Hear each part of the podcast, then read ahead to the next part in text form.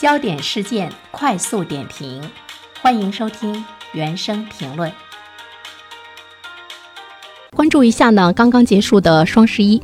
今年的双十一呢会有一些不同，不知道大家呢是否关注到了啊？呃，比如说以前的双十一就会呢有各种各样的数字呢，呃出来，双十一这一天交易的第一个小时就拿下了什么什么样的这个销售额等等。但是今年不知道大家是不是注意到了，似乎呢没有这方面的一种呢公布，或者是呢呃彼此之间的一种比拼，比如说天猫和这个京东之间的呃这样的一种比拼。天猫它的这个交易规模和去年是持平，京东呢又创造了新的记录，尽管现在。国际环境和疫情反复等这样的一种因素的存在，但是它并没有影响双十一的消费的能力。这里面我们是不是看到了我们稳健的一个消费的？动能是不是也展示了中国经济的一个韧性？当然，在这里面，比如说包括我在内，我可能在想，今年的双十一我真的没有买呢更多的东西。周围的朋友呢也表达出了一份这个理性观察，我们自身和周围的一些人的这个这一次双十一的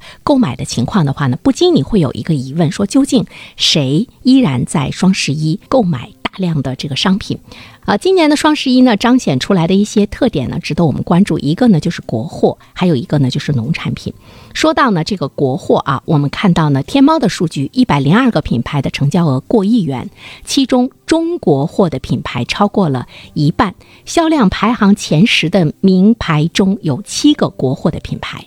比如说鸿星尔克。销量呢同比翻倍，还有呢这个波司登的销量呢同比增长了三倍。另外呢，在农产品方面的话呢，京东的数据显示，双十一期间近一万种农产品的成交额超过了十万元，而且近三成的粮油、茶叶等初加工农产品实现了超过百分之百的增长。那么在这里面呢，我们会看到，无论是京东还是天猫，在这个三农产品方面的关注。也似乎呢，在寻求自身更多的存在的一个意义，为呢三农产品、为农民朋友的这个产品的销售如何呢这个助力？呃，再一方面的话呢，其实我们会要关注到的就是细分领域的成交趋势。呃，京东的数据呢，开场一分钟，呃，苹果的成交额突破了十亿元；开场五分钟，超高性价比的家电的商品。呃，售出了超百万件。开场十分钟，XR 眼镜成交额同比增长了三倍。XR 眼镜是一个什么样的概念呢？戴上了这个眼镜之后呢，你能看到、听到、闻到，甚至于触摸到